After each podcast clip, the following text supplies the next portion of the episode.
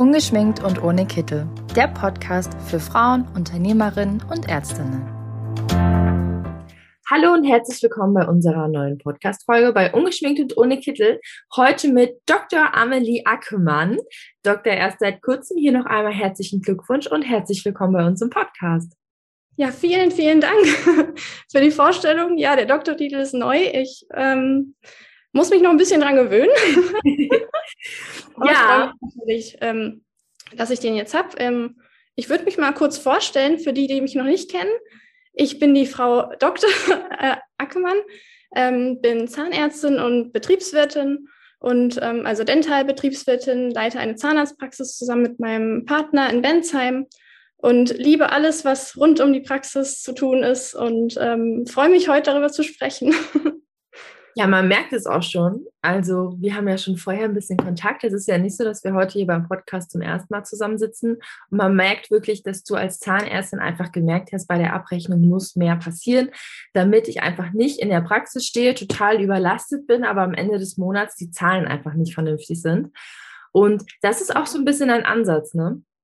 Genau, also ähm, ja, Abrechnung ist natürlich ein großes Thema, ähm, eins von vielen, die die Einnahmen ähm, beeinflussen können.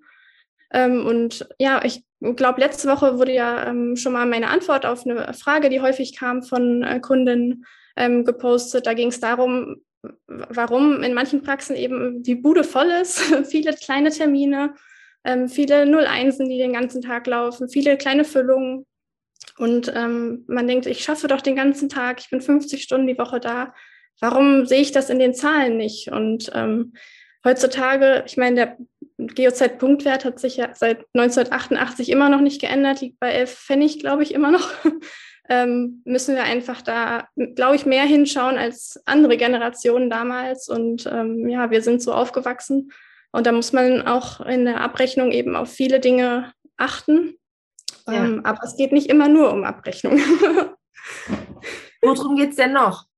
Ähm, also es gibt viele Stellschrauben. Zum Beispiel ähm, habe ich auch gemerkt, dass es oft an der Kommunikation ähm, ja, hapert, in Anführungszeichen, dass man zum Beispiel, äh, ist mir selber auch passiert, manchmal ähm, selber versucht einzuschätzen, wie viel kann sich der Patient leisten und man möchte ja auch dann nichts oder äh, am Anfang möchte man nichts vorschlagen, wo man denkt, dass das für den Patienten vielleicht gar nicht leistbar ist, weil man keine unangenehme Situation haben möchte.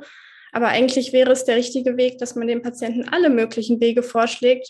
Und viel öfter, als man denkt, ist es so, dass der Patient sich mehr leisten möchte, als man selber eingeschätzt hätte und sich danach über seine Entscheidung freut, dass er sozusagen das höherwertige Produkt genommen hat. Und das ist mir jetzt auch in letzter Zeit immer mehr aufgefallen ähm, in den eigenen Behandlungen, dass äh, Kommunikation da auch ein sehr wichtiger Punkt ist insgesamt.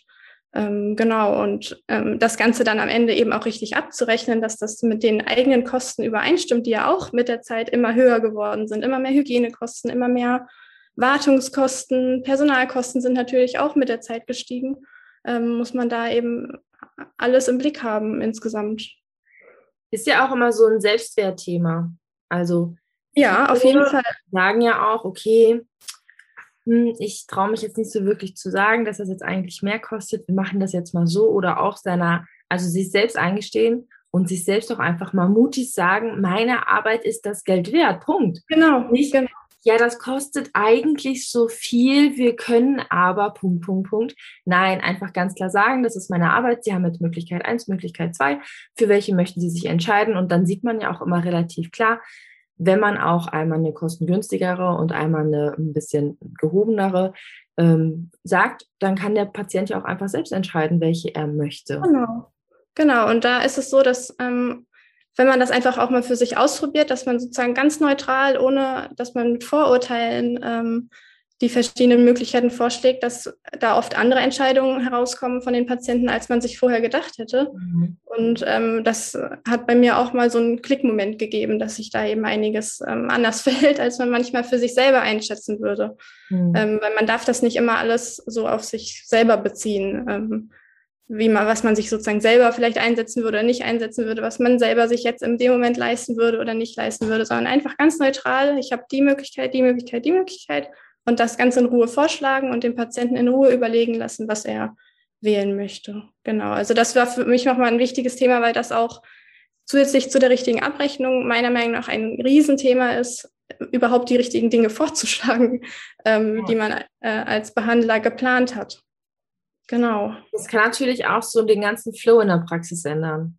Mhm. Also nicht nur, wenn man dann wirklich äh, mehr jetzt auch über Abrechnung redet, vielleicht auch einfach mit seinem Team, dass man hier sagt, ähm, wir müssen hier klarere Regeln haben, sondern auch einfach die Kommunikation zum Patienten.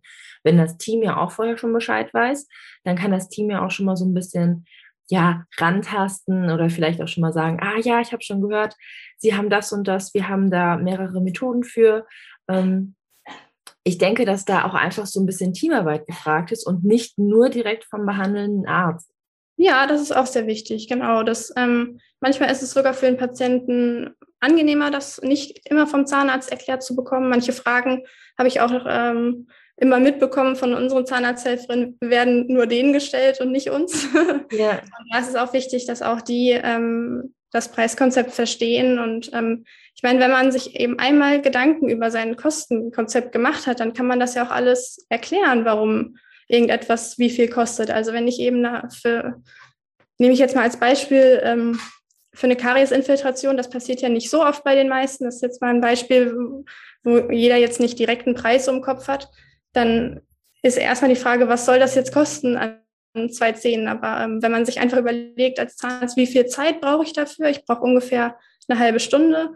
Ich möchte ungefähr bei 250 bis 300 Euro Umsatz sein, um die Kosten zu decken und einen guten Gewinn zu haben dann kann man sich relativ einfach schon mal das Ergebnis des Kostenvoranschlags ausrechnen, nämlich 150 Euro muss am Ende rauskommen, bastelt sich dann die ähm, einzelnen Faktoren zusammen und ähm, hat am Ende das richtige Ergebnis. Also sozusagen wie so eine Rückwärtsrechnung des Kostenvoranschlags und nicht, dass man auf, so aufzählt, was für Einzelschritte es ist und dann guckt, was kommt raus und das nimmt man dann halt, sondern dass man sich überlegt, was möchte ich. Und manchmal bedeutet das, dass man Faktoren auch reduziert Manchmal bedeutet das aber auch, dass man Faktoren ähm, erhöht, ähm, über den, ähm, wir reden jetzt von GOZ natürlich, über den 3,5-fachen Faktor. Kann, kann notwendig sein, wenn wir beim, ähm, beim 2,5-fachen Faktor im normalen Standardniveau sind sozusagen und das das gleiche Standardniveau ist wie 1988, dann wäre es doch, ist doch fast unmöglich, dass ja. wir mit dem gleichen Faktor wie 1988 die Kosten von heutzutage überhaupt decken können. Also müssen wir steigern. Und so kann man das auch den Patienten erklären. Und dafür haben meiner Meinung nach und meiner Erfahrung nach die meisten ein großes Verständnis, dass wir nicht das Gleiche berechnen können wie 1988. Also ich als Patient in dieser Rolle jetzt mal ganz kurz. Ich wüsste auch gar nicht, was man 1988 gezahlt hat und was man heute zahlt. Also ich als Patient, ich frage auch meistens dann doch ähm, die zahnmedizinische Fachangestellte und sage, hm, kannst du schon mal grob sagen, wie teuer das Ganze wird? Ja. Immer schon mal für den Patienten auch so eine Hemmschwelle und es gibt Monate, da läuft es einfach gut, es gibt Monate, da läuft es einfach schlecht. Und wenn man in einem schlechten Monat beim Zahnarzt sitzt und der sagt, so, wir müssen jetzt mal hier zum Beispiel eine Krone reinmachen, das kostet ja. XY, dann sitze ich da und sage, hm, okay, ich bin ganz mhm. ehrlich, können wir das vielleicht nächsten Monat machen? Ich habe mir nämlich diesen Monat, weiß ich nicht, ein E-Bike gekauft oder irgendetwas wo man ja. dann einfach offen mit dem Zahnarzt sprechen kann, weil wenn ich als Patient die Möglichkeit habe, mich zwischen ähm, zwei Methoden zu entscheiden und da finanziell einfach auch so ein bisschen hintergucke und ich aber dann auch einfach relativ zügig erkenne, ich könnte auch nächsten Monat das Ganze mit ihm machen, ja. wenn es die Möglichkeit dazu gibt, dann hat der Arzt natürlich hier seinen Plus gefahren und ich habe einfach vielleicht meistens ja auch die bessere, langfristigere Methode genommen. Ja, also genau. ich glaube, hier ist Kommunikation wirklich der Schlüssel. Und wenn der Arzt einfach nicht nur sagt so, ja, wir können jetzt das machen, das kostet 300 Euro, wir können aber auch das machen, das kostet 450 Euro, sagen Sie einfach Bescheid. Wenn er mit mir darüber redet und ich auch einfach weiß, was ist langfristiger für mich und was ist besser für mich, dann kann ich mich auch vernünftig entscheiden und dann kann ich auch ein Gespräch machen. Aber also aus meiner Erfahrung ist es meist so, dass da nicht viel drüber geredet wird über Geld, was ja, ja auch eine Hemmschwelle ist. Ja, und wenn das darüber geredet wird, entspannt. Ja, genau. Also die meisten freuen sich. Ähm, wir sprechen über jeden Cent vor der Behandlung und haben dadurch auch ähm, großen Erfolg, dass ähm, fast überhaupt gar kein Patient nicht bezahlt, dass ähm, relativ schnell bezahlt wird und ähm, solche Dinge. Und das gibt einem ja auch wieder ein gutes Feedback zurück, dass man da nicht sozusagen dem Geld hinterherlaufen muss. Heutzutage ist es ja auch so, dass immer mehr Praxen und da äh, das unterstütze ich auch stark mit ähm, Rechenzentren zusammenarbeiten, die einfach ein bisschen von dieser Bürokratie mit abnehmen. Und ähm, da gibt es auch häufig die Möglichkeit, dass Patienten ohne zusätzlich Zinsen zu zahlen über einen bestimmten Zeitraum Ratenzahlung bekommen und man nicht selber als Praxis mit diesem, ähm, ja, damit ja, Aufwand hat, mit diesen ähm, ja, Mahnungen oder was auch immer, sondern dass ähm, das alles von anderen übernommen wird und ähm, relativ unkompliziert für die Patienten auch ähm, das gemacht werden kann. Finde ich auch gut. Wir haben ja auch hier einen Kooperationspartner, der das auch macht. Und die Idee dahinter, dass man einfach die Arbeit outsourced, finde ich sehr spannend, weil das einfach auch das ganze, also die ganze Praxis, das ganze Team, den Zahnarzt, die Zahnärztin total entlastet. Ja. Und man hat dann auch einfach die Sicherheit, wenn ich das abrechne, dann wird es auch abgerechnet. Ich musste jetzt nicht einmal im Monat jemanden nachmittags arbeiten lassen, obwohl vielleicht alle frei haben, der hier Mahnungen schreibt, sondern das ist nicht mehr meine Angelegenheit. Wir können uns um unseren Job kümmern. Und dann hat man vielleicht auch einfach die Minute mehr, um mit dem Patienten über Geld zu sprechen. Genau. Oder ähm, genau, dass man sozusagen, dass die Zahnarzthelferin, ich meine, es, ähm, man hört ja von überall, dass es immer mehr Personalmangel ist und dann ist es wichtig, dass man die, die man hat, eben auch für die Stellen benutzt, wo man sie wirklich braucht. Genau. Und das, was man auslagern kann, irgendwelche Rechnungen eintüten, ähm, kann gerne woanders passieren und äh, da freuen sich die meisten Mitarbeiter sehr doll. Und ich habe bis jetzt von allen immer gehört, dass sich das sehr gelohnt hat, das auszulagern und ich sehe da jetzt nach zwei Jahren, wir haben das jetzt zwei Jahre, ähm, machen wir das schon so, überhaupt gar keinen Nachteil. Gar nicht. Also ja. es ist nur von Vorteil. Genau. Ja, also das sind so ein paar Stellschrauben gewesen. Es gibt natürlich immer noch viele Stellschrauben, wie zum Beispiel, dass man sich Pufferzeiten einplant. Das ist ein ganz wichtiger Punkt, dass man überhaupt Zeit hat für lange Behandlungen. Wenn zum Beispiel ein Patient jetzt ein paar Füllungen braucht, ich glaube, da hatte ich es damals auch in der Antwort geschrieben, ähm, wäre es natürlich von Vorteil, wenn wir im besten Fall alle Füllungen direkt nacheinander machen, vielleicht schon mit kleinen Pausen dazwischen, aber wenn der Patient viermal kommt oder einmal kommt, ähm, hat man schon dreimal mehr ähm, Auf- und Abbau bei der kürzeren Version und ähm, das bindet auch wieder bis zu einer halben Stunde von Zahnarzthelferin, die nicht sein müsste bei genau gleichem Umsatz. Ähm, und für alle ist es ruhiger, die Tür klingelt dreimal weniger. Ähm, wenn die Behandlungen so lang und effektiv wie möglich sind, natürlich in dem Sinne, was der Patient auch gut aushalten kann. Aber wenn man da für alle immer kleine zwei Minuten Pausen einplant, funktioniert das eigentlich immer ganz gut. Sehr guter Tipp auf jeden Fall. Ist auch immer so eine Zeitmanagement und überhaupt Praxismanagement-Frage, ne? Ja, genau. Das ist, äh, das ist Zeitmanagement, genau. Fängt ja auch quasi schon am Telefon an. Wann kriege ich meinen Termin? Ja, Sekunden, wir gucken einmal gerade dabei. Und genau, dass man auch ein bisschen vielleicht schaut, wo passt das für die Praxis auch am besten. Natürlich auch ein Kompromiss mit dem Patienten, aber ähm, dass man nicht alles immer irgendwo dazwischen quetscht, dass in der Praxis die Hölle los ist, sondern äh, dass man zumindest versucht, auch die Termine als erstes anzubieten, die für die Praxis am besten sind. Und die meisten Patienten nehmen das ja dann schon an und nur wenn das nicht funktioniert, dann lieber einen, einen Termin mal anbieten, der jetzt nicht ganz so perfekt passt, aber erstmal auch ein bisschen schauen, was ist für die Praxis denn am besten, weil die müssen ja jeden Tag damit arbeiten. Hast du noch andere Stellschrauben, wo du sagst, da könnte man noch ein bisschen drehen?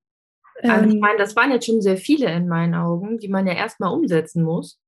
Ja, also ähm, riesiges Thema, was wir jetzt noch nicht so viel angesprochen haben, oder ein bisschen über GOZ haben wir ja schon gesprochen, aber die fehlerhafte Dokumentation, also dass man ja. da schön aufschreibt, was man getan hat, damit man auch das äh, dann berechnet im Nachhinein, wenn man sich abends noch erinnert, ähm, was man überhaupt getan hat. Das ja. ist auch eine der wichtigsten Stellschrauben, genau. So, und wenn ich jetzt zum Beispiel sage, ich habe jetzt den Podcast gehört und denke mir, ich fände es ganz cool, wenn hier einer mal über meine Zahlen schaut wie arbeitest du dann? Also ich würde dich dann einfach anrufen und sagen, hallo, wir würden gerne mal, dass du zu uns kommst und dir das Ganze so ein bisschen anguckst. Wie arbeitest du? Wie können wir uns das vorstellen mit dir? Also bei dem Thema, was wir jetzt heute angesprochen haben, würde am besten die ähm, Praxisanalyse passen. Da ist es mir wichtig, dass ich auch mal mit in die Praxis reinschaue. Ja. Und ähm, jetzt ist es ja Corona-mäßig wieder möglich. auch ähm, einen Tag mit dabei bin. Ich werde dann vormittags ähm, ein bisschen zuschauen, mir die Abrechnung auch im Hintergrund anschauen. Ähm, vorher ähm, werde ich nach einigen Kostenvoranschlägen schon fragen, dass ich ein bisschen schon mal mich vorher einarbeiten kann in das Praxiskonzept und ähm, sozusagen mit Vorwissen ankomme.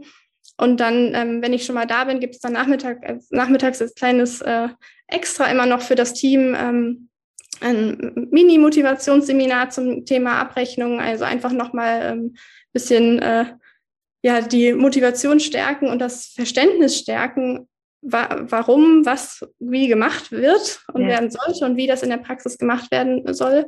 Und ähm, genau, dann habe ich an dem Tag viel Eindrücke gesammelt und dann gibt es danach nochmal ein gemeinsames Gespräch, entweder wirklich beieinander, wenn das jetzt nicht so weit entfernt ist, oder heutzutage wird es eben oft auch online dann gemacht oder per Telefon, dass ganz genau ähm, besprochen wird, wo sind welche Stellschrauben und dann wird geplant, wie es weitergeht. Ob ich relativ ähm, schnell helfen kann, indem wir die ähm, Abrechnungsketten verbessern im Programm, dass man ähm, sozusagen so wenig wie möglich selber denken muss am Tag und einem das Programm selber vorschlägt, welche Dinge, ähm, welche Dinge zusammengehören. Ähm, genau. So läuft so eine Praxisanalyse bei mir ab. Sehr cool. Also würde ich hier einfach mal allen, die jetzt sagen, hm, Abrechnung ist bei uns mal so ein eher gehasstes wie geliebtes Thema. Meldet euch gerne mal bei der Dr. Amelie Ackermann. Vielen lieben Dank für den spannenden Talk. Ich glaube, dass hier ganz viele schon sofort gemerkt haben, oh, hier können wir so ein bisschen was verbessern, damit es auch einfach hinten raus nicht nur eine volle Bude ist, sondern auch ein volles Portemonnaie für alle Beteiligten. Und ja, vielen lieben Dank für den Talk. Ja, sehr gern. Dann wünsche ich dir auch noch einen schönen Tag. Bis dann. Tschüss.